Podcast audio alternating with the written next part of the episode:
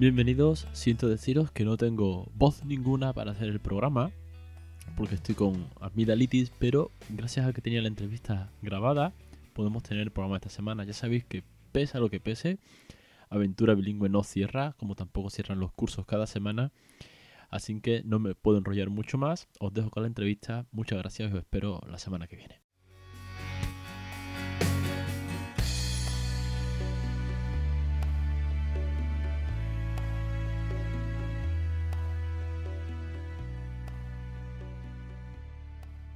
Eh, hoy nos acompaña Isabel y Alberto con un trabajazo, un TFM, un estudio más sobre bilingüismo. Por favor, Isabel, Alberto, Alberto, Isabel, presentaros y muy buenas tardes y bienvenidos. Hola, buenas tardes. Hola, buenas tardes. A ver, ¿quién se presenta primero? Alberto. bueno, pues nada, yo soy Alberto, eh, Alberto Álvarez de Sotomayor y bueno, estoy aquí por, por, creo que por dos motivos. Primero por el TFM de Isabel, del cual he sido codirector eh, ahora explicará un poco ya más en detalle, un TFM en, un máster de educación bilingüe.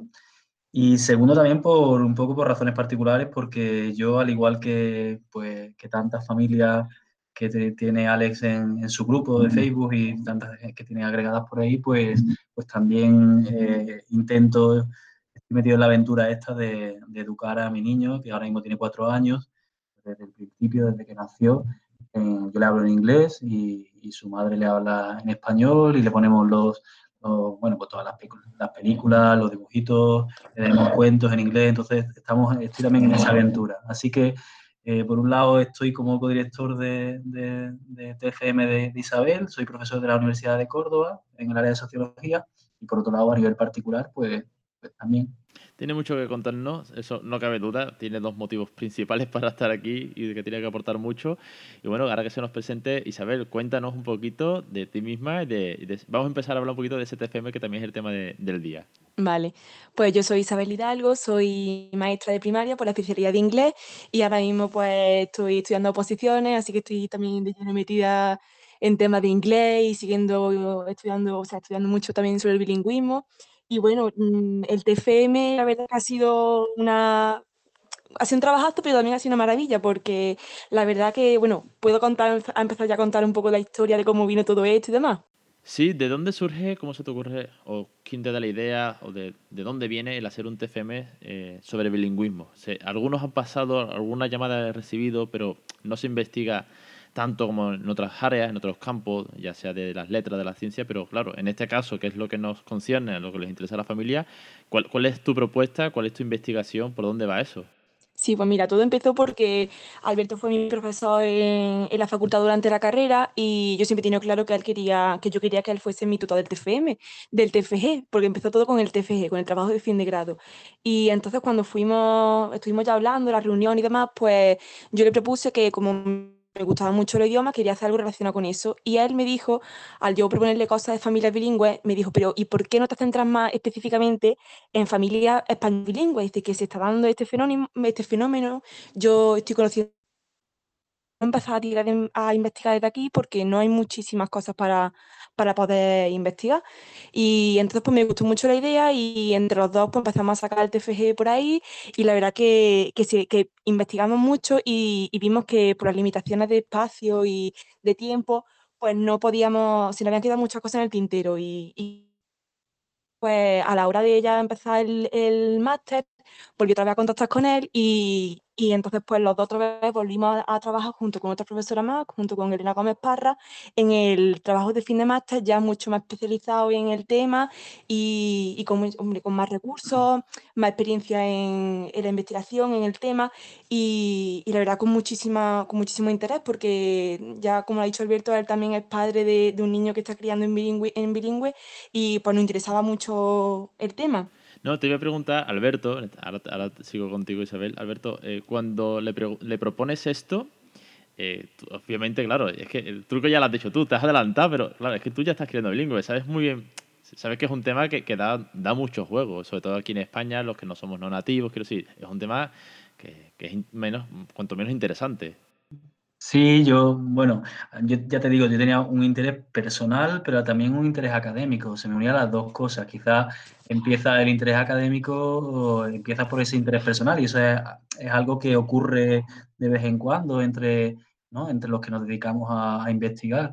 Entonces, en este caso, yo al tenerlo de tan cerca me llamaba la atención, pero porque veía que también, pues, conocía a algún amigo que hacía lo mismo. De hecho, yo empecé a hacerlo porque tenía referentes en ese sentido de gente que ya, alguna gente que lo había hecho. Y después lo curioso era que, que te encontrabas de forma totalmente casual, y, esto es algo que me ha pasado varias veces, en el supermercado, en la playa. Recuerdo haberme encontrado en varios contextos con eso, con, con situaciones de, de, familias en las cuales el padre o la madre le está hablando en inglés y tú notabas que, que esa persona no era nativa en, en, en, inglés. Entonces me llamó la atención y dije, bueno, esto es algo, es, algo, es un fenómeno que quizás por determinadas pues, características de la sociedad, de la sociedad en la que vivimos actualmente, se está empezando a dar en nuestro país y me llamó la atención. Y, bueno, cuando Isabel me propuso la posibilidad de hacer un TFG, ella, en, temas de educación bilingüe, pues lo vi claro, le ofrecí esta posibilidad, a ella le interesó desde el principio y los dos nos hemos coordinado en ese sentido muy bien y, y hemos compatibilizado nuestros intereses en ese sentido, ¿no? Buena sinergia, buenos intereses, buen fin. La verdad que da gusto, claro, cuando tienes que trabajar cuando tienes que emprender, cuando tienes que investigar y cruzas lo que te apetece, lo que te gusta, con lo que además tiene salida, oye, pues mucho mejor. Isabel, cuéntanos cuáles son las líneas de investigación. Pues mira, todo esto, pues eh, en el TFM pues tenemos una serie, una estructura con una serie de, de, temas que tenemos que tocar e investigar y todo pues empezó, pues primero tenemos que ver e informarnos sobre qué se había dicho sobre este tema anteriormente, en la literatura, qué autores habían referenciado esto, qué se había investigado.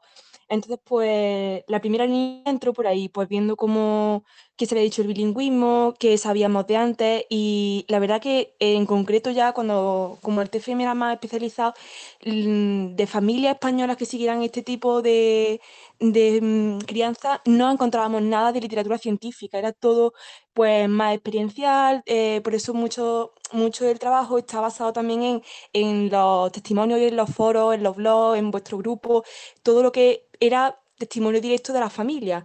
Entonces, eh, lo que sí encontramos que nos pareció muy interesante, y de hecho cuando se los puse al tribunal en, el, en, el, en la defensa, fueron los tres libros que, de tres madres que sí escribieron acerca de esto, que es el libro de María Espejo Quijada, eh, que lo publicó en 2013, que ese fue el primero que he encontrado. Después el segundo fue Llana San Pedro y el último el de Pilar Vera. Entonces, pues, estos tres libros, la verdad que eh, a partir de ahí fue el punto de partida y, lo porque claro la cosa era analizar qué, qué, decían ellas y si podía tirar de alguna de las frases alguno de los capítulos que me llevara a algún artículo científico más especializado más específico del tema que estábamos tratando porque como ya te he dicho no no había nada era todo pues más autores internacionales muchas teorías eh, muchas estrategias que sí Colin Baker que había muchísimo muchísimo pero no, ninguno específico. Entonces pues la la, ventaja de, de, eso, digamos, fue que, que fuimos de, de, lo más general a lo más particular. Entonces un recorrido que, que desembocaba en lo que realmente queríamos investigar y, da, y dar resultados, que era en, en la familia bilingüe. Entonces, pues ya una vez científica y, y experiencial que, hemos dicho antes, pues ya lo que hicimos fue delimitar la metodología, que era cómo íbamos a recabar toda esa información, como la información que queríamos, que queríamos, a la que queríamos dar respuesta, porque antes teníamos establecido unos objetivos. Entonces, pues dentro de esos objetivos de responderlo y de sacar las conclusiones y los resultados era a través de entrevistas a, a vosotros, los padres que estáis inmersos en esta crianza bilingüe. Y, y, para ello, pues eso, a través de, de la lectura de, vuestro, de los foros, de vuestro blog, de vuestro eh, grupo, intentamos sacar, aparte de las entrevistas, pues todo lo que realmente necesitábamos. Y ya después, pues por supuesto, analizar todos esos resultados y establecer unas categorías que vieran, que, o sea, que estaban, estaban relacionados con los objetivos, porque la, la intención era mmm, dar respuesta a los objetivos que habíamos marcado. Eh, Alberto, Isabel, ¿cuáles son los objetivos que os marcáis? Porque eh, ha habido un corte, no sé si lo ha dicho usted, en ese momento se ha cortado durante un segundo la conexión. ¿Cuáles son los objetivos que os marcáis a la hora de, de hacer la investigación?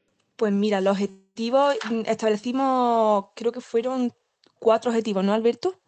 No los tengo delante, pero tú, debes saber lo mejor, sí, ¿no? Tengo delante, Yo creo que fueron cuatro, cuatro, sí.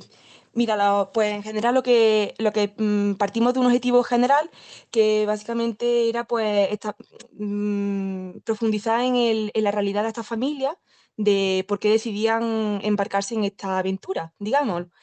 Eh, y después de ese objetivo general partían unos cuatro objetivos específicos, que era pues conocer la razón y las motivaciones que llevaban a esos padres a, este modelo de educación, el descubrir las percepciones, por ejemplo, las dudas, las satisfacciones, los miedos, antes del proceso. Otro que eso mismo, pero, o sea, el descubrir todas esas percepciones durante el proceso y el último eh, era el, descubrir la estrategia, qué estrategia estaban siguiendo esos padres o cómo, cómo, cómo llevaban a cabo este modelo de, crianza bilingüe. Sí, efectivamente, eso era más o menos lo, los objetivos que establecimos. Sí, y la verdad que, que los objetivos de las percepciones mm, maravilloso, porque de ahí recabamos una barbaridad de información y la verdad que nos, que nos ayudó muchísimo a, sacar muchos ítems y a dar respuestas más allá de, esos objetivos, que incluso nos salió más información de la que pretendíamos. Te iba a preguntar, eh, Alberto, ¿cuánta, ¿cuánta información habéis mm, manejado? ¿A cuántas personas habéis entrevistado? ¿Qué volumen de datos se maneja para hacer un estudio de este tipo? Sí, antiguamente me acuerdo que en CIES que decían que antiguamente cuando se hacía un estudio, pues con ir a una biblioteca y tener 30 fuentes te valía. Ahora, con, con la capacidad que tenemos de, eh, de navegar, digamos, bien dicho, bueno, bien dicho no, la capacidad que tenemos de, de buscar por la red, de, de, comparar resultados y tal, ahora hay que hacer estudios con mucho más espectro, ¿no? mucho más amplios. Bueno, ahí tenemos que diferenciar dos cosas. Una cosa son las fuentes bibliográficas, que son las que te permiten un poco pues tener un marco teórico de referencia en el que tú te apoyes, tener, saber un poco por dónde van los tiros de la investigación, esas son un poco las que tú te referías, creo. Es decir, las fuentes bibliográficas son aquellas fuentes de consulta que pueden ser pues, artículos de investigación, libros, capítulos de libros, todo aquello que se haya publicado que tenga relación, alguna relación con el tema. Y ahí es un poco lo que te ha dicho Isabel, nos encontramos con mucha literatura genérica sobre educación bilingüe, pero nos encontramos con un vacío muy grande en la literatura respecto a este tipo de familias concretas, familias que eh, educan a sus hijos en un idioma en el cual no son nativas. Ese sería por un lado, y, no sé decirte el número de fuentes bibliográficas, de referencias bibliográficas que tiene, pero te puedo asegurar que tiene bastante, tiene bastante, si Y después, por otro lado, están las fuentes que tienen que ver con la, con fuente de información más, más primaria, las fuentes que tienen que ver con los datos que vamos a, manejar nosotros, la información que nosotros vamos a manejar para cubrir esos objetivos de investigación que nos hemos propuesto en el, en el, trabajo, que Isabel se propuso en el trabajo. Y en ese sentido, pues si no recuerdo mal, Isabel llegó a hacer 10 entrevistas, entrevistas en profundidad, ¿no? 10 entrevistas en profundidad que bueno, para un TFM yo creo que está bastante bien, sobre todo teniendo en cuenta, bueno, en un, TFM es un trabajo de, no podemos considerar de iniciación a la investigación, pero todavía no llega a ser una tesis doctoral, que, que emplea un trabajo un tiempo, un tiempo muchísimo más extenso. Entonces yo creo que estaba bastante bien y sobre todo, ya te digo, teniendo en cuenta el hecho de que aunque cada vez encontramos más familias de este tipo, todavía no deja de ser un fenómeno eh, incipiente, minoritario, con lo cual no siempre era fácil dar, mm, contactar con, familias de este tipo. Por eso nos sirvió tantísimo pues tu, el, grupo vuestro de Facebook, que nos sirvió muchísimo, y la ayuda que proporcionaste Isabel, porque a partir de tirar de ahí, pues, pues fue, fue muchísimo más fácil contactar con, con familias de ese tipo.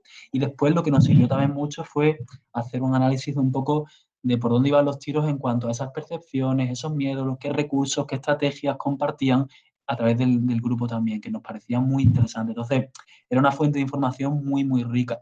Lo que pasa es que sí que ya de cara al futuro, y nosotros tenemos pensado, yo a Isabel le, animo mucho y, ya tenemos planteado el seguir en cuanto podamos, vamos a, seguir con esto como una pequeña línea de investigación, pues de, a cara, de cara al futuro ampliaremos esas entrevistas. La idea sería ampliar esas entrevistas mm, para, ver si nos seguimos encontrando cosas nuevas o, resulta que todo lo que nos encontremos en las entrevistas nuevas pues ya un poco refuerza lo que, lo que ya teníamos. Pero sí que necesitaríamos para hacer, la idea es hacer algún artículo de, de investigación para publicarlo en alguna revista académica y en ese sentido tendríamos que ampliar el número de entrevistas. Pero ya te digo, para, para empezar con un TFM, 10 entrevistas en, en, una situación como esta, que es un fenómeno relativamente reciente e incipiente, yo creo que estaba muy bien. Y sobre todo que fueron entrevistas que fueron muy ricas. Y ahí Isabel te, te puede contar mucho más.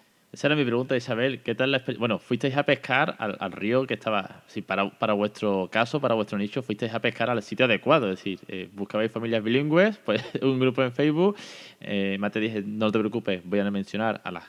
hay más de 500 personas apuntadas al grupo, pero como en todo grupo, somos los cuatro de siempre los que comentamos, compartimos y tal.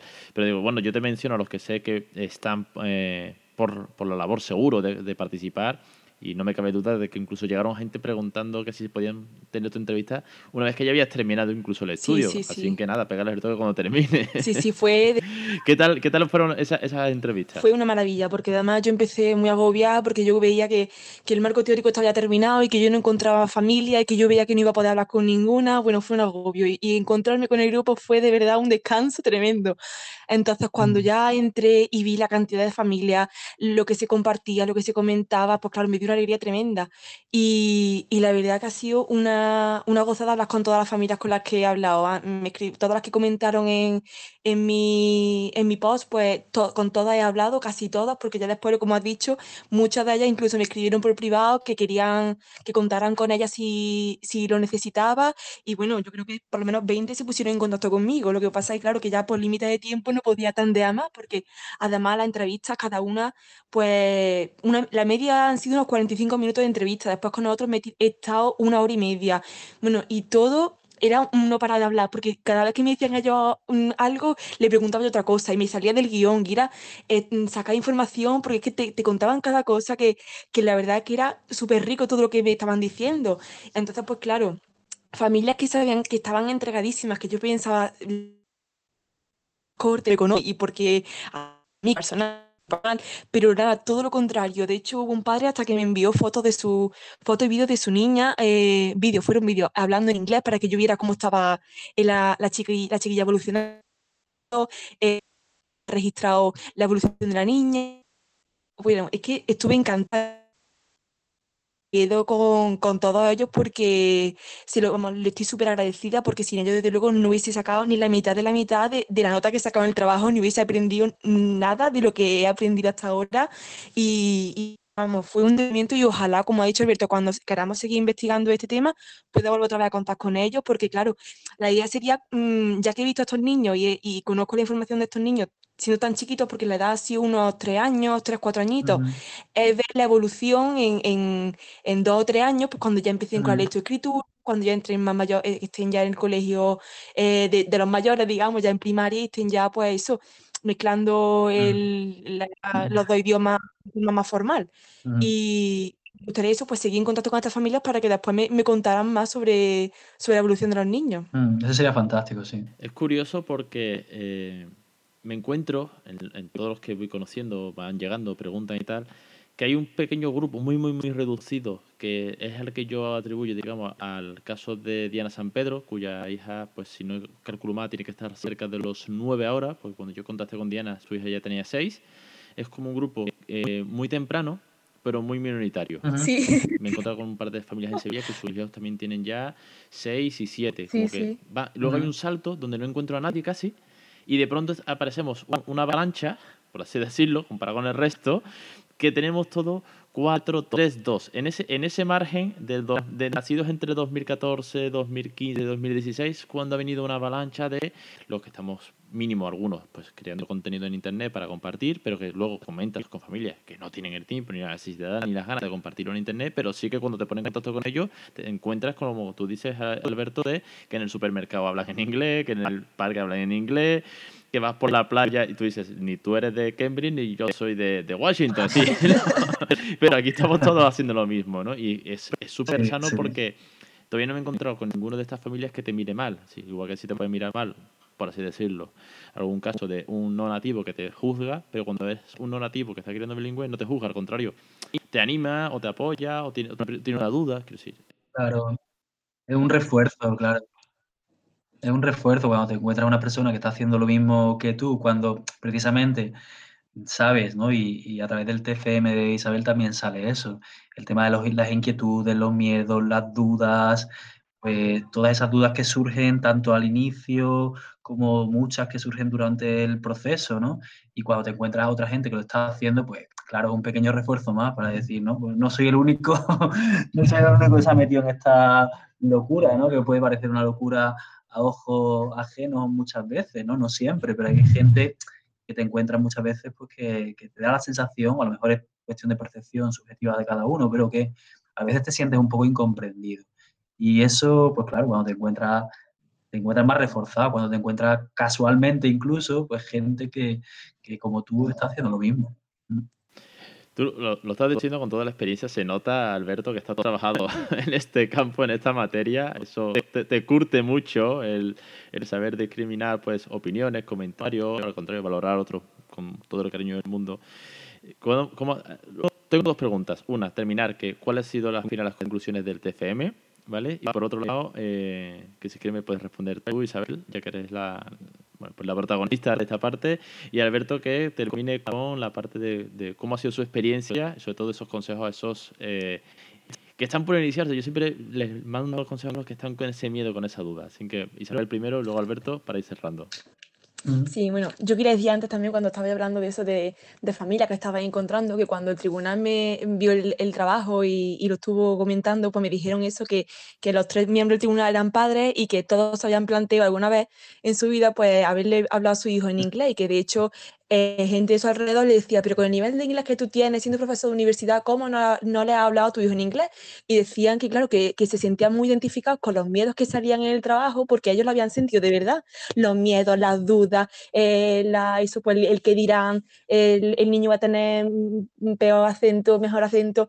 Entonces, pues claro, muchos de esos miedos es lo que es lo que le han llevado a ellos a no, a no haber hecho esto. Y, claro, cuando yo veo a, los padres del grupo, que, que, todo va estupendamente, que tendrán sus más y sus menos como todos, pero que, que está ahí a pesar de todo, pues dice mm, me alegro una barbaridad porque realmente esto no puede ser nada malo para el niño, todo lo contrario, el chiquillo que, que tenga la suerte de vivir una familia que lo está educando en, en, inglés, además del español, va a tener una cantidad de puertas abiertas y va a tener tal una, una, cantidad de ventajas que, bueno, ojalá yo también lo hubiera tenido cuando hubiese Vamos, es que mm, yo siempre digo a la gente que, que no tenga dudas y que no tenga miedo, que, que, esto es una cosa positiva y muy buena, que, que no pasa nada por hablar a tu hijo en inglés si tienes ese nivel, pues esa suerte que se va a llevar, es un regalo para toda la vida lo que le vas a tu hijo. A los que tengan dudas me los manda. sí, sí, totalmente. Pues a los tres de mi tribunal te lo voy a mandar, Ale. te lo voy a mandar. Bueno, ¿cuáles son entonces las conclusiones que habéis sacado? Pues mira, las conclusiones las que hemos llegado han sido básicamente, bueno, los resultados los dividimos, como he dicho antes, en, en varias categorías. Entonces, pues eh, dentro de esas categorías, pues mm, son, están relacionados con los objetivos. Entonces, espérate que lo tengo aquí delante porque eran tantos. Eh, mira, en cuanto a la primera, primer objetivo y conclusión que sacamos de esto, que era las razones y las motivaciones que, llevaban a los padres a adoptar a este modelo de educación. Pues lo primero era pues las ventajas de futuro que iban a tener esos hijos, de, de poder tener una oportunidad de trabajo, de tener trabajos mejores debido a saber más idiomas, eh, otros eran por, por, cuestiones personales de que ellos pues les, gusta el idioma, porque esos padres se dedican a, a algo relacionado con el idioma, profesores de academia, profesores de instituto, entonces pues por esa parte también venía, venía esas motivaciones. Después... Eh, eh, la razón y las motivaciones, por ejemplo, que, que, de esos padres en la experiencia, pues era pues que los padres necesitaban inglés en el trabajo, de que tenían, se sentían también muy animados porque tenían a lo mejor familia o amigos en el extranjero.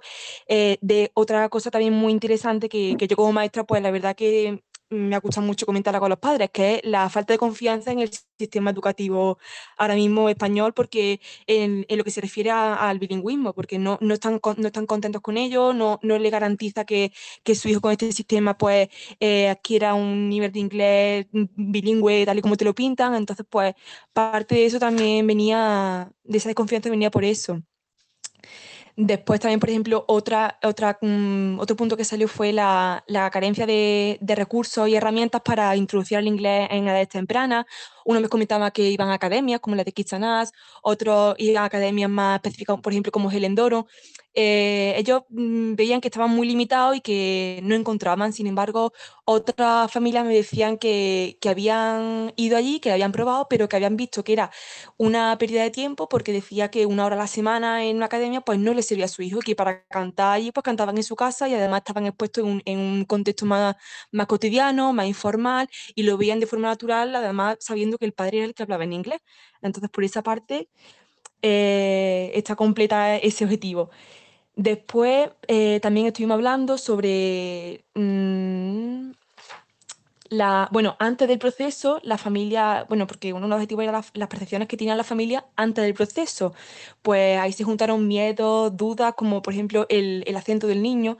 Eh, la mitad de, de las familias me decían que tenían miedo a que su hijo mm, tuviese un, un acento que no, que no fuese el nativo, que, pues, que mm, tuviese eh, las frases mal dichas como a lo mejor dice un padre o como una palabra mal pronunciada que se quede para toda la vida. Eh, otros también tenían miedo infundados por los mitos del retraso del habla, del retraso de la lectoescritura eh, y todo eso, pues claro, si, si vas ya a, la literatura, pues que eso está totalmente ya estudiado y que no hay ningún retraso en la lectura, ni la escritura, ni nada, que no, no reporta ningún, ningún, ninguna desventaja en ese sentido. Después también tenía, por ejemplo, miedo a lo que otros decían. Había una madre que me contaba que, que ella pues, le daba mucha vergüenza hablar en el parque porque veían que las otras madres le miraban a ella. Decía, a mí me da igual hablar con mi hijo en casa, dice, pero yo no puedo hablar, hablar inglés fuera porque me da mucha vergüenza que la gente me mire sabiendo que yo soy española y que le hablo a mi hijo en un idioma que no es el mío. Después, eh, otros, por ejemplo, también decían que le daban miedo el, la relación afectiva con su hijo, porque pensaban que el lenguaje al tener tanta carga emocional, pues que no iban a ser capaces de transmitirle a su hijo pues lo que le podían transmitir en español, por ejemplo, cuando le quieren decir algo cariñoso, o por ejemplo cuando tienen que eh, reñirle, esa carga pues que tienen miedo de, de, no ser capaces de transmitirla en un idioma en el que no son, que no son nativos, que no es su lengua materna. Después también eh, salió el tema, bueno, ya durante, la, durante el objetivo de, o sea, en, el, en relación al objetivo de eh, las percepciones durante el proceso, ahí ya fue, por ejemplo, eh, errores por parte de los padres. Tenían mucho miedo que, que, ya cuando empezaran a hablar con los niños de forma más cotidiana, pues los niños cometiesen muchos errores, que se viciaran a determinadas determinado tipo de frases, eh, que empezaran a cambiar del inglés al español porque viesen que no tenían suficiente input para comunicarse en inglés con el padre, con la madre que le hablara en, ese, en el idioma. Eh, seguían también habiendo mucho, mucho miedo a, a los mitos del bilingüismo. Eh, en fin, eran como otra vez volver, son, muchos de los miedos que aparecían tanto antes como durante se han mantenido siempre. Entonces, pues también decían que se sentían pues, un poco incomprendidos porque había en el ambiente gente que no, que no lo entendía, familias que no entendían esa decisión, que, veían, que, que, pensaban que se iban a equivocar, eh, vergüenza, eh, carencia en el, en el, vocabulario infantil también, le daban mucho miedo a la limitación de, del vocabulario, la, si ellos mismos incluso mm, iban a ser capaces de, de, poder hablarle a su hijo con un nivel suficiente cuando éste ya fuese más mayor. Eh, eh, Después, por ejemplo, otra de las conclusiones a las que llegamos fue que mm, en cuanto a, la, a las satisfacciones, que, que, muchos de esos padres pues tienen, una, tienen las satisfacciones, son, son comunes todas, porque se sienten bastante agradecidos y, y muy reconfortados después de ver a su hijo que, que, le responde, aunque sea con una sola frase en inglés o con una sola palabra. Dice, pues mira, ya cuando veo yo a mi hijo que por lo menos me entiende, aunque todavía no produzca, ya es una satisfacción y hace ver que todo esto vale la pena. Y, y después, mmm, ninguno de ellos, ¿verdad? Que, que, no, bueno, solamente creo que fueron los dos los que me dijeron que medían la evolución, que tenían un control sobre la evolución del niño, de, de cómo iban, mm, eso, pues evolucionando, pero todos los demás iban según, según la demanda de, del niño. Ellos no se paraban a medir, ni era todo tan cuadriculado ni tan medido, simplemente se dejaban llevar por, por la necesidad en ese momento de, de la comunicación. Y ya por último, eh, respecto al último objetivo que era la estrategia eh, a desarrollar durante el proceso, la mayoría de ellas pues usan el One Parent One Language. Así que todos hablan, el padre que habla en inglés pues se dirige solamente en inglés y la madre o el padre en español. En fin, normalmente me he encontrado que han sido siempre más padres que madres. Padres que le hablan en inglés y la madre habla en español, excepto a lo mejor una familia o dos que habla a su hijo que, que utilizan el Minority Language at Home minoritario, en este caso el inglés en casa y en español pues en la calle, pues eso, pues por vergüenza o por timidez, lo que te di contante, como la historia que me ha dicho esta madre del parque, que no le habla a su hijo en el parque porque le da vergüenza. Me suena todo, todo, pero todo lo que me has contado, sí, es, si, tú has hecho un estudio, tú has hecho las entrevistas y es, es así, son todas esas dudas. Alberto, ya para terminar, ¿te has enfrentado todas esas dudas en tu ámbito personal cuando empezaste todo esto? Pues no sé si a todas, pero a muchas sí, a muchas sí, sí, sí, sí, sí sin duda, muchas sí.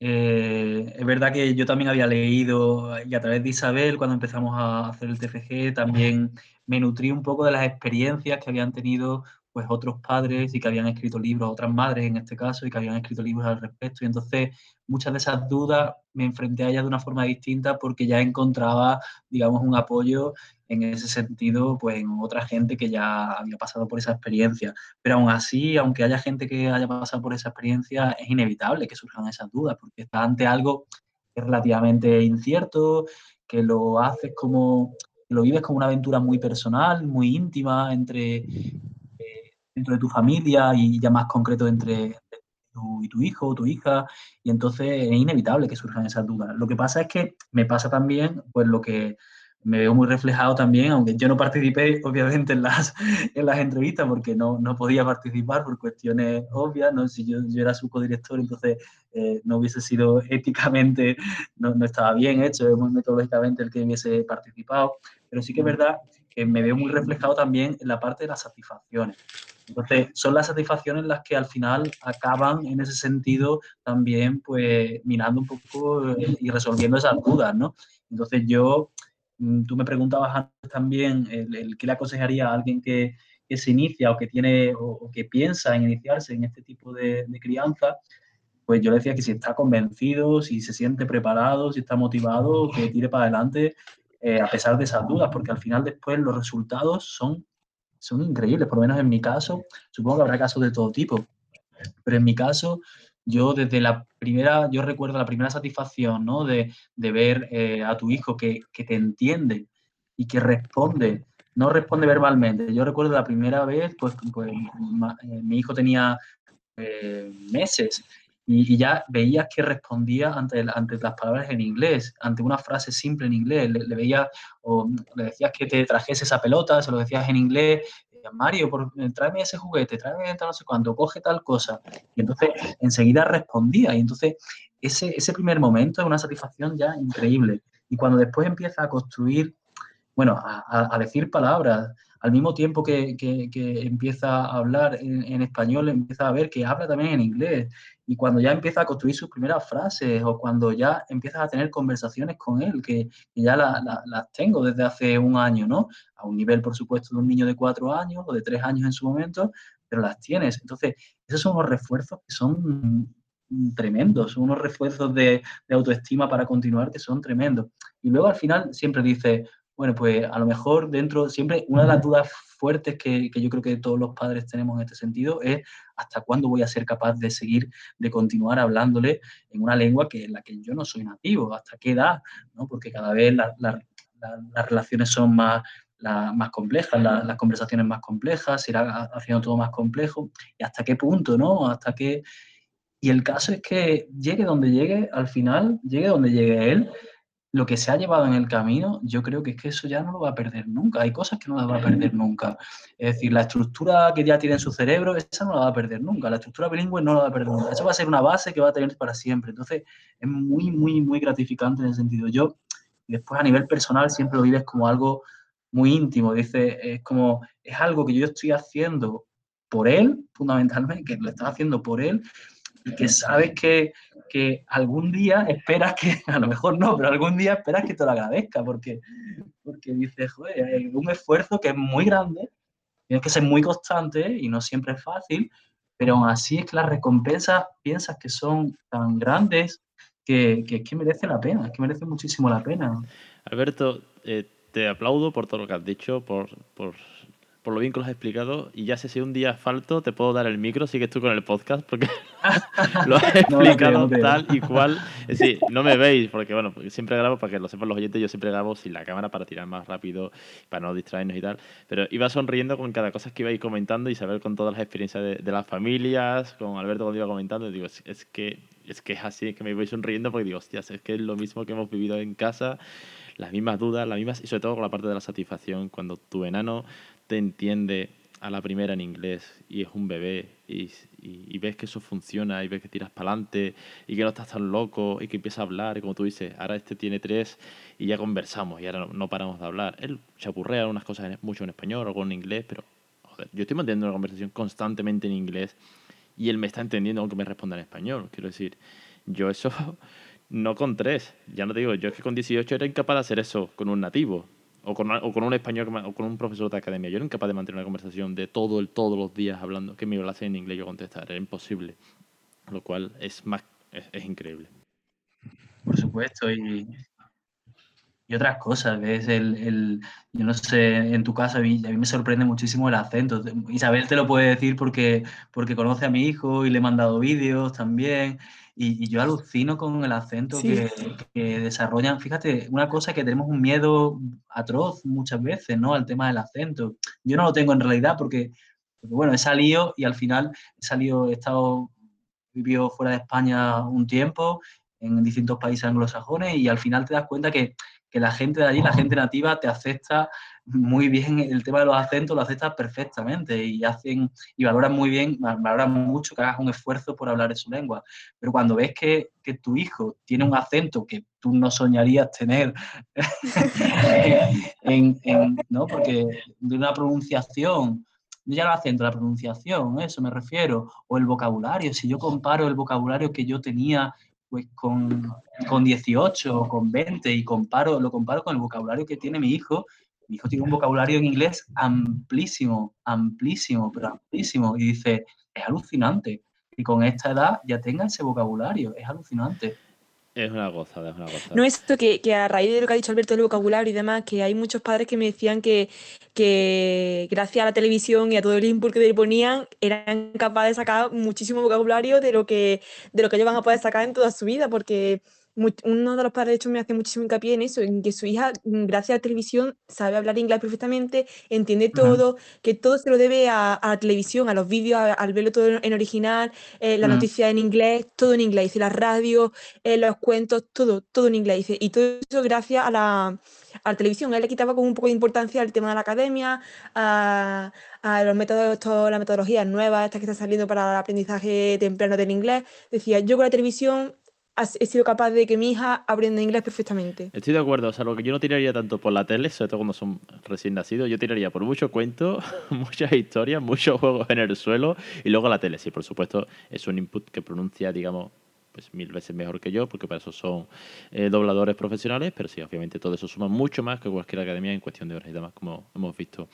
Isabel Alberto, no robo más tiempo, que hacemos una entrevista hoy más larga de lo normal, pero es que esto para ser eh, un podcast en directo de esto es infinito, porque es una gozada estar con vosotros, que comentéis y que traigáis este estudio al programa. No tenía muchas ganas de que pasasen navidades para, para teneros aquí, que comentéis pues cómo las familias bilingües, que no somos nativas, eh, formamos parte ya de un estudio, además con todo el cariño de que son muchos conocidos, amigos que, que están en el grupo, que Isabel ha entrevistado, y que bueno, que al final esto ayuda y ayudará seguramente a otras familias que lo puedan consultar, que puedan escuchar este podcast, que se puedan poner en contacto, que estén en el grupo. Al final, la idea de esto, como siempre, es difundir esta filosofía, llamémoslo así, o esta manera de, entender la educación, de, de, añadir un valor más como es una segunda lengua, con todo lo que ello implica.